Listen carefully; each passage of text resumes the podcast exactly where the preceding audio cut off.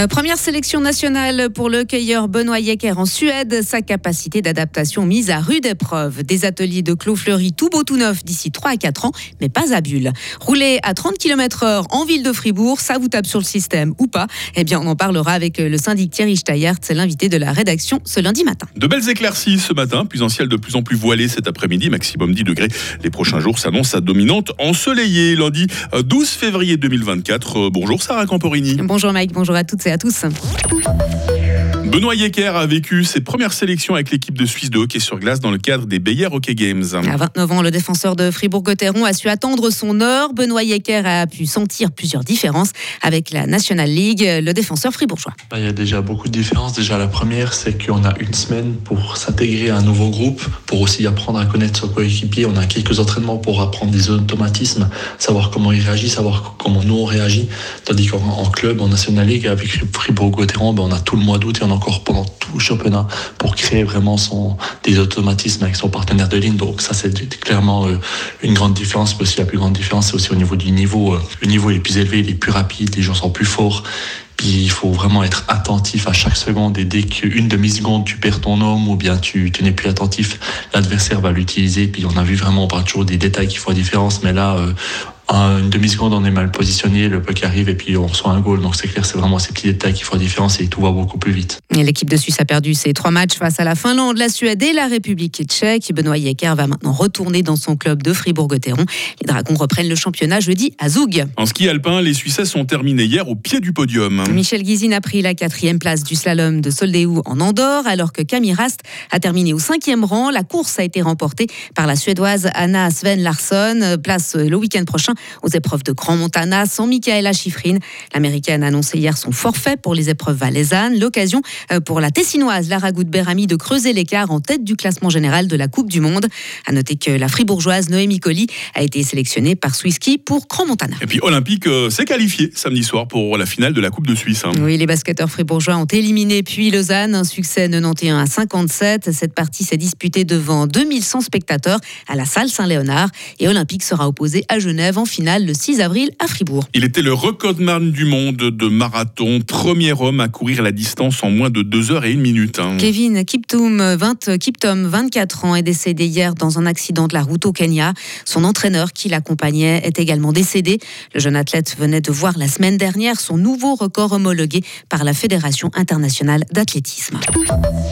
À quoi ressembleront les nouveaux ateliers protégés de la Fondation Clos Fleury Ils doivent déménager d'ici 4 ans, quitter leurs locaux devenus trop vieux et désuets à Bulle pour s'implanter à Épagny. Le concours d'architecture pour ce projet vient de se terminer. Le cahier des charges est particulier car les bâtiments qui sortiront de terre seront visibles depuis le centre de Gruyère qui domine la vallée. Il y a donc des exigences particulières. Patrice Zurich, président du conseil de fondation de Clos Fleury. Principalement, c'est les façades et la toiture. Toiture, en principe, avec beaucoup de végétalisation, des façades qui ne soient pas des, murs terribles en face du, château de Gruyère. Donc, euh, c'est pour ça qu'on a fait un appel à concours. Donc, euh, actuellement, il y a une quarantaine de projets qui ont été déposés avec des maquettes pour un concours d'architectes. Et puis, il y a un jury euh, de concours qui va faire le choix du projet qui sera retenu et qui doit tenir compte évidemment de ces éléments-là. Les plans doivent être finalisés cette année. Les ateliers protégés à Epagny compteront 97 places.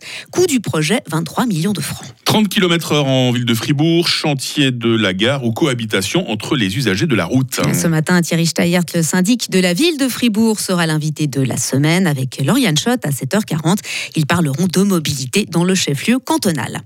À l'étranger maintenant, Israël annonce avoir réussi à libérer deux otages au cours de son opération nocturne menée sur la ville de Rafah, près de la frontière avec l'Égypte. Le ministère de la, de la Santé de, du Hamas déclare de son côté que cette opération a fait plus de 100 morts côté palestinien. C'est là où se masse actuellement la majeure partie de la population du territoire palestinien, selon l'ONU. Et enfin, le parquet de Paris prolonge la garde à vue de Marc de Caqueret-Valmenier. Il s'agit de l'ancien chef d'un groupuscule d'ultra-droite que le gouvernement français a dissous en novembre dernier. Il a été arrêté samedi avec une quarantaine d'autres membres de cette mouvance alors qu'il sortait d'un cimetière du 20e arrondissement de la capitale. Ils, y rendaient, ils y rendaient hommage à Robert Brasillac, écrivain d'extrême droite, fusillé pour collaboration après la Deuxième Guerre mondiale.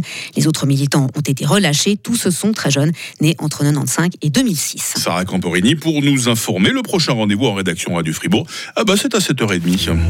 Retrouvez toute l'info sur frappe et frappe.ch. Radio FR. Quelle est la couleur du ciel? Ah bon, on va répondre à cette question à cette heure passée de 5 minutes. Ah bah, temps va être changeant aujourd'hui. Nous allons avoir de belles éclaircies ce matin. Puis hein, cet après-midi, le ciel sera un peu plus voilé. Il va carrément pleuvoir la nuit prochaine avec de la neige vers 900 mètres. Nous avons ce matin 2 degrés à Châtel-Saint-Denis, 3 degrés à Fribourg, 5 degrés à Estavayer-le-Lac.